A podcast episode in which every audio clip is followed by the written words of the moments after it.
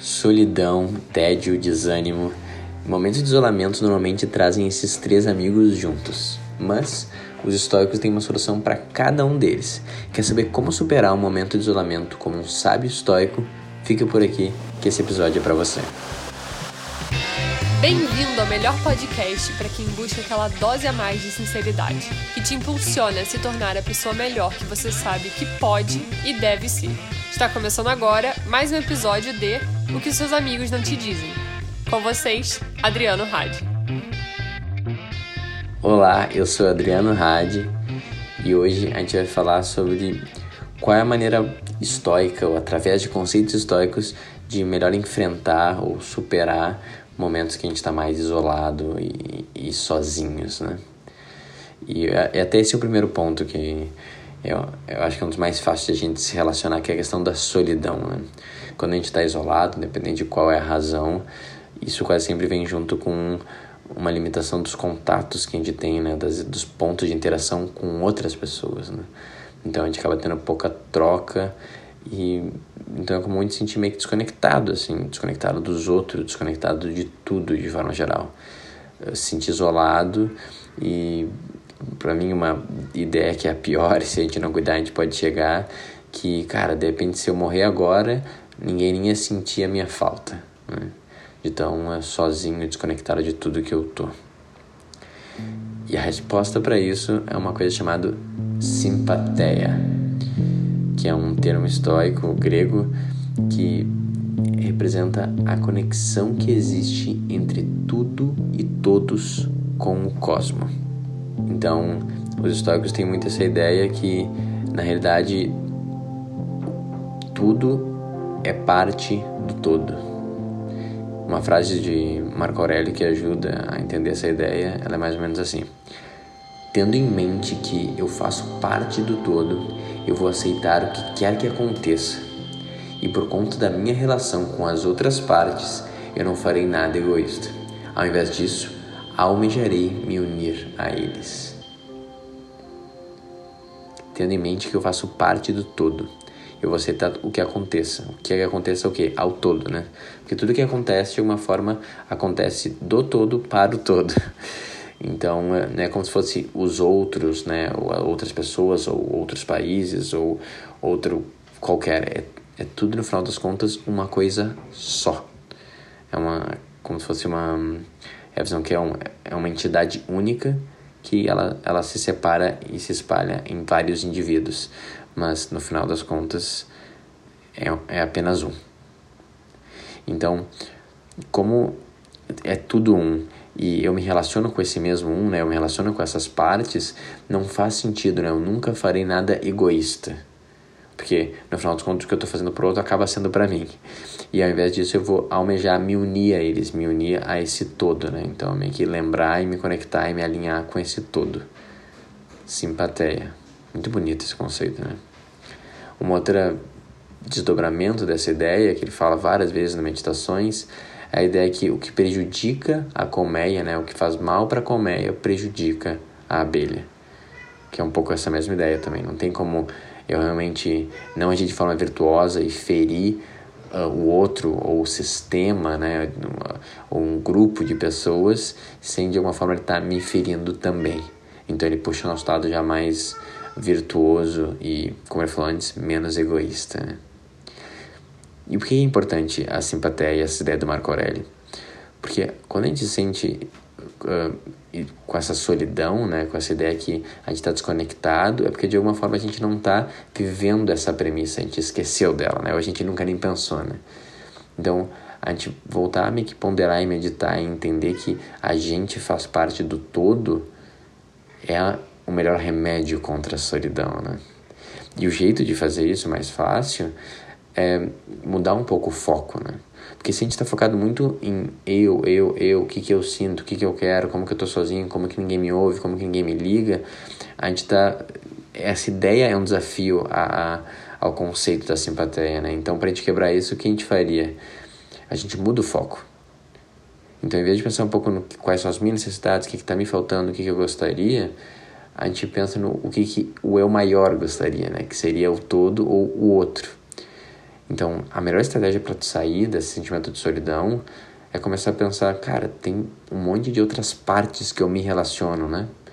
Talvez partes que estejam isoladas aqui comigo, ou familiares, ou amigos, ou colegas de trabalho, ou pessoas da minha comunidade. E, pô, aí elas estão passando por um monte de coisa parecida com essa, ou até às vezes pior, elas têm um monte de necessidades problemas, né?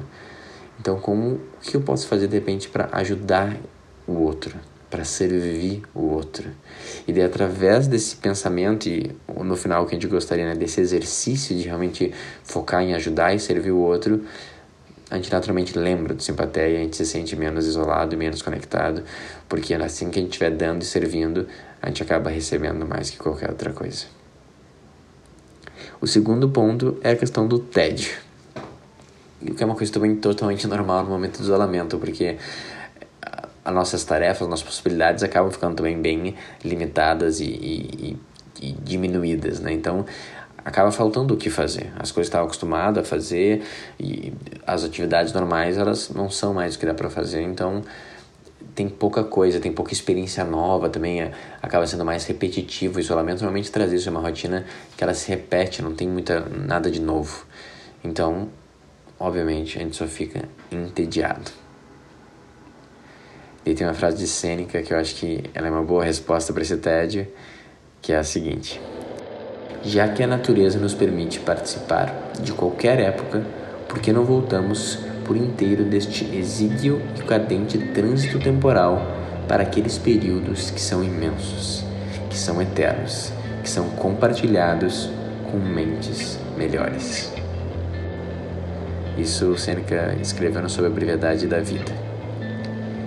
E ele está falando especificamente aqui dos grandes filósofos, né, das grandes pessoas que quase definiram como funciona o nosso pensamento atualmente, né, e, e tudo a, a nossa lei, o nosso sistema educacional, os caras que começaram a evolução do pensamento humano. E ele fala bastante de Aristóteles, Sócrates Platão. E a gente tem, né, um grande presente, a gente tem esses documentos, a gente tem as ideias deles, a gente tem pedaços talvez de, de, de discursos deles e palestras dele. Então, cara, por que a gente não volta um pouco e fala com as mentes melhores e conversa com eles e fica próximo deles? E isso é que transcende qualquer pequena coisa superficial que a gente está lidando sobre o dia a dia de hoje, né? E com todo daí nos engrandece, né? E faz a gente evoluir, se sentir realizado, né? Fazendo nosso papel como se tornar um ser cada vez mais íntegro, mais consciente. E o que eu acho legal dessa frase? Obviamente, né? Para mim também eu acho isso. Eu, eu acho que é importante entender as questões fundamentais da filosofia, por que a gente está aqui, para onde a gente vai, qual é o objetivo disso tudo, qual é a melhor forma de viver. Só que acho que a gente pode interpretar também de outra forma, que a gente tem atualmente muito conteúdo e muito acesso, né? Então a gente tem realmente mentes brilhantes e mentes maiores tu consegue, cara, ouvir horas delas falando ou ler centenas de, de das palavras que elas escreveram. Então por que não usar esse momento de isolamento, né, para fazer realmente um mergulho mais profundo no que é mais essencial, né? Mais que as notícias que ficam supérfluas a cada dois, três dias ou as redes sociais, por que não mergulhar no que realmente é importante para ti, né? coisas que alimentam a tua alma, que elas vão realmente criar valores que tu vai carregar para sempre, que vão ficar contigo a vida inteira. E é importante também falar, não é uma armadilha de ser super produtivo e, pô, agora que eu tô isolado eu vou fazer crossfit aqui três vezes por dia e vou aprender espanhol e francês e vou aprender programação e uh, vou voltar sendo um mega, mega profissional, super competitivo. Não é isso, né? Não é essa coisa de quero ter mais e ser mais e ser mais forte para vencer.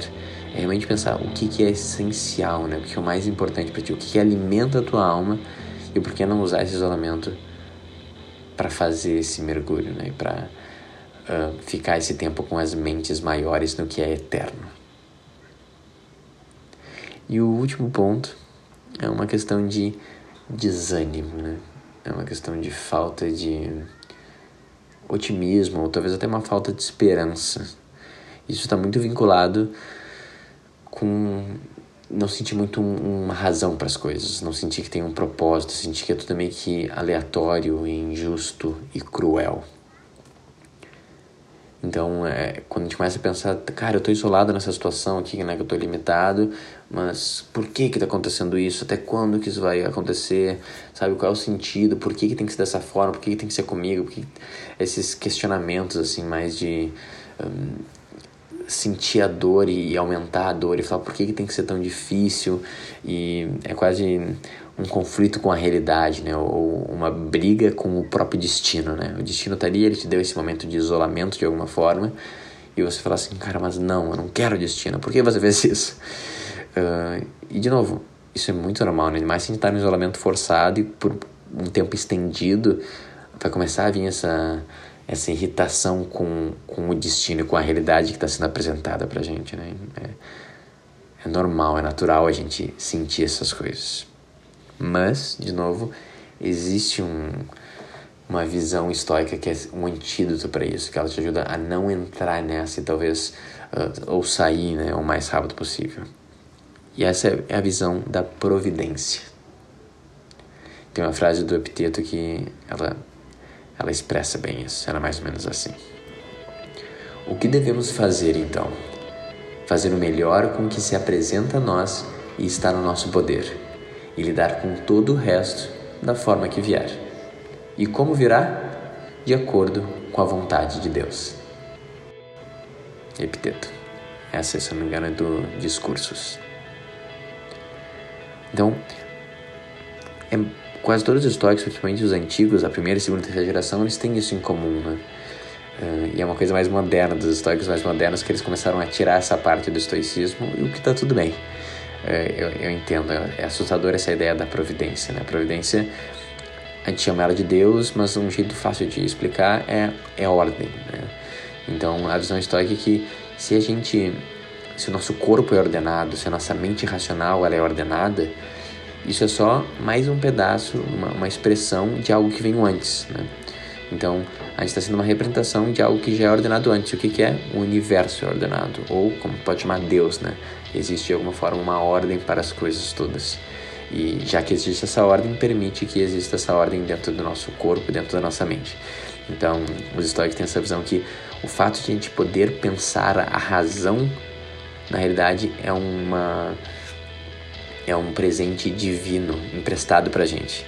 É como se fosse o nosso, o nosso Deus interior, é essa capacidade de pensar sobre as coisas, e já como a gente tem ela, é meio que a prova que existe ordem. Acho muito poética essa visão. E, então, de novo, tu não precisa usar a palavra Deus, não precisa entrar numa coisa religiosa se isso te incomoda. É mais essa ideia que existe uma providência, no sentido que o que está sendo apresentado para ti, um, ele está sendo apresentado por alguma razão e provavelmente é a melhor coisa que poderia ser apresentado para que tu se torne a melhor pessoa que tu deveria ser. É um pouco essa visão. Né? Então, ele fala o que a gente deve fazer, a gente faz o melhor com o que se apresenta e com o que está no nosso poder. E todo o resto que não está no nosso poder, a gente só lida da forma que ele vier. E como ele vai vir, de acordo com a vontade de Deus. Então, tem outra frase do, do Marco Aurélio que eu acho muito incrível, não lembro dela exatamente, mas ele comenta que, cara, porque quando a gente ouve os médicos, né, e eles nos fazem as prescrições, eles fazem recomendações, pô, para você é bom você tomar esse banho gelado aqui, para você tem que andar com os pés descalços por uma semana na grama, ou tomar esse remédio aqui. A gente obedece isso e a gente sabe que aquilo é o melhor para a gente retomar a nossa saúde, para a gente melhorar. E várias das vezes essas esses remédios que nos são dados, eles não são agradáveis, eles são amargos, como ele diz. Só que mesmo assim, não é nosso papel questionar o remédio. Ah, por que, que o remédio é amargo? Por que, que tu me deu isso? Aquilo foi dado porque é a melhor coisa para você se curar e, e melhorar a sua saúde. E ele fala, como não questionamos os médicos, a gente não questiona a realidade também. Porque tudo que está sendo ap apresentado para a gente é justamente como se fosse um remédio falando isso que está se apresentando, essa situação é o melhor para você. Passar por ela vai te fazer crescer e se tornar uma pessoa melhor. Então é um pouco dessa visão né, de interpretar tudo que vem para você como exatamente a coisa perfeita que você tem total capacidade de lidar e enfrentar, e fazendo isso, você se torna uma pessoa cada vez melhor e maior e agregando valor para o todo. E de novo, isso aqui não é uma pregação religiosa, né? Só que é um pensamento prático mesmo. O que a gente tem que pensar é que como que a gente se sente quando a gente interpreta as coisas com providência. Então acontece alguma coisa para ti desagradável, como acontece para todo mundo toda hora, tu tem duas opções, né? Tu pode pensar, olha que legal, esse é o remédio que está me sendo oferecido e eu vou com honra enfrentá-lo e me tornar melhor através dele, né? Que presente que me foi dado. Essa é uma opção se tu acredita em providência, ou se tu gostaria de começar a pensar em providência. E pensa bem como isso faz tu agir de forma realmente mais uh, leve e mais direta e não mais agindo em vez de ficar congelado. A vida como tudo fica mais leve e isso puxa o teu lado mais virtuoso. A outra opção é isso que aconteceu comigo. Por quê? Não tem razão. É totalmente aleatório. Eu tive azar, não aconteceu com outros dessa forma. Tem um monte de outra gente que está acontecendo de forma muito mais fácil. E, cara, tudo que acontece na vida é sem sentido e aleatório. Agora, realmente repete essa frase e vê como que tu sente. Sente no teu coração mesmo. Quando que tu sente bem com essa frase, né? Ou quando que ela te puxa para baixo, de vai para inação. Então, o que eu acho legal da ideia da providência, ou átomos, que é o que o Marco Aurélio falou, né? Ou são átomos aleatórios, ou existe uma estrutura e uma ordem. Não é sobre eu sou religioso ou não sou religioso, eu acredito em Deus ou não acredito em Deus. É sobre qual é essa premissa básica, esse pensamento fundamental que vai fazer você ser mais feliz e agir da melhor forma para você e para os outros. Eu acho que tem que ter um, a gente tem que ter um certo pragmatismo na escolha do que a gente pensa e não só seguir pensando sem entender as consequências. E se a gente está a nossa vida inteira tendo orgulho de falar que é tudo aleatório, é tudo átomos e nada faz sentido, cara, pare e observa como tem sido essa vida. E observa várias situações de dificuldade, como poderia ter sido diferente. Faz essa hipótese mental, né? Se quando chegasse ela tu realmente acreditasse, caraca, Olha que presente que está me sendo dado e eu vou aqui me provar através dele e vou crescer através dele. Tenta imaginar como você teria lidado com as situações, como teria lidado com as relações, com a dificuldade nas relações. É uma ideia muito simples, é uma ideia muito estoica, mas ela muda tudo. Então, quando a gente está se sentindo desanimado, triste, que pendendo a depressão, é porque provavelmente a gente está acreditando em ideias que é tudo aleatório e injusto e eu sou só uma vítima do que acontece. Se a gente realmente estiver vivendo de acordo com a providência e recebendo cada situação como um remédio do universo para a gente crescer, não existe espaço né, para a gente ficar desanimado, porque tudo acontece exatamente da forma que tem que acontecer e, e todo, toda, todo desafio toda situação é sempre um presente, uma oportunidade de eu me provar e crescer e ser feliz. Né? E por último, que eu acho que também vem para fechar todos esses três pontos, eu queria falar de, um, de, uma ideia do Marco Aurélio que eu acho bizarro, que ele escreveu isso, né, 1900 anos atrás quase, e como é atual a frase dele, que meditações como toda é isso, né? E a frase é assim: Pessoas buscam se retirar no campo, na praia ou nas montanhas. Não existe um lugar em que uma pessoa pode encontrar retiro mais pacífico e livre de problemas do que dentro da sua própria alma. Putz. eu acho esse muito punk. Esse é muito pra mim também, né? Porque, cara, a natureza é uma coisa que me chama muito e eu sinto que eu sofro por estar distante dela.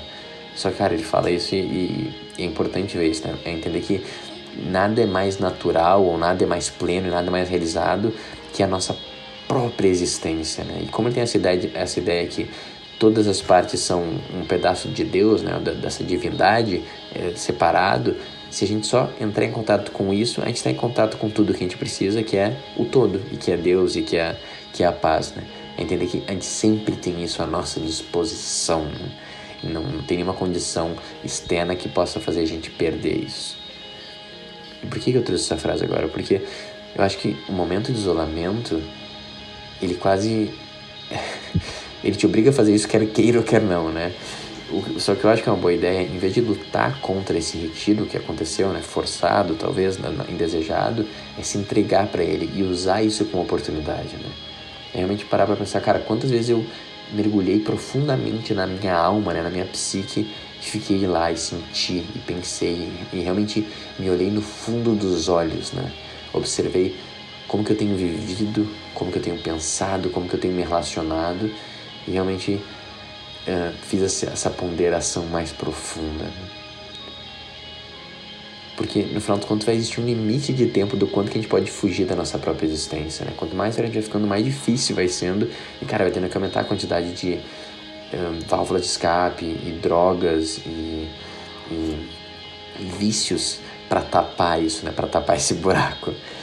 E quando a gente tá em isolamento, cara, é, um, é literalmente um convite do universo. É o momento mais oportuno pra gente realmente se encarar de frente e saber que a gente sobrevive. A gente sobrevive à nossa própria alma, né? A ficar com ela. Tem um sábio que me influenciou muito, que ele é fundador da Arte de Viver, o Shri Shri Ravi Shankar.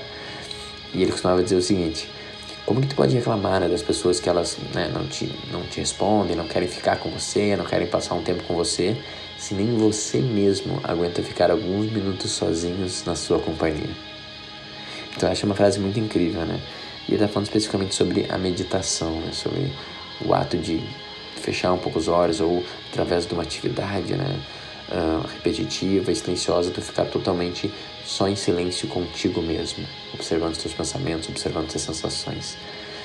E, e, como isso é rico, né? Quando tu fica em paz com você mesmo, meio que nada mais é necessário porque tu atingiu o último nível de paz. Daí, como todo, obviamente, toda a vida fica mais fácil, daí sim tu consegue ter melhores relações e, e ser melhor no trabalho porque tu conseguiu se retirar dentro de você mesmo, né? E, e viu que isso é o mais rico e nada que possa acontecer pode te tirar isso. Né?